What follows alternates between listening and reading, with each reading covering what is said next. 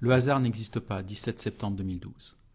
Il ne reste des écrits d'Épicure que des fragments, du moins à ce jour. En conclusion du livre 2, Épicure dit Ainsi nous avons prouvé qu'il existe des simulacres, qu'il s'avère que leur génération s'accomplit à la vitesse de la pensée, et aussi qu'ils possèdent des mouvements d'une vitesse insurpassable. Relisez bien vitesse insurpassable, vitesse de la pensée et simulacre.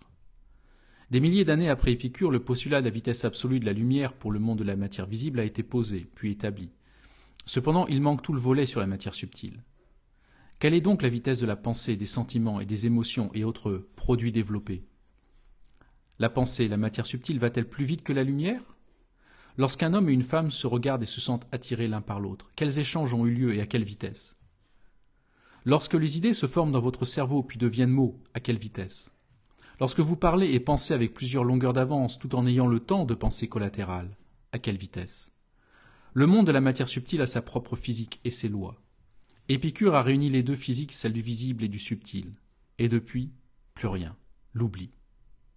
Ouvrez les yeux ainsi que toutes vos facultés. Épicure disait Car quelqu'un qui est dans son bon sens doit faire, me semble-t-il, une distinction préalable. Lorsqu'il argumente sur le monde et sur ce qui nous apparaît dans le monde, il est en train d'argumenter sur une certaine image qui provient de certaines propriétés accidentelles des choses, propriétés transmises par l'intermédiaire de la vision à un processus de pensée ou à un processus de mémoire. Il y a une image du monde de la matière visible et une image du monde de la matière subtile. Il faut les deux pour tenter de comprendre le monde. Il y a l'essence de la matière visible et ceux de la matière subtile. Les deux interagissent, et de fait la notion de causalité ne peut être complète sans les deux, à moins d'inventer la notion de hasard, de probabilité, pour pallier au manque d'explications rationnelles et logiques. La nature ne connaît pas le hasard.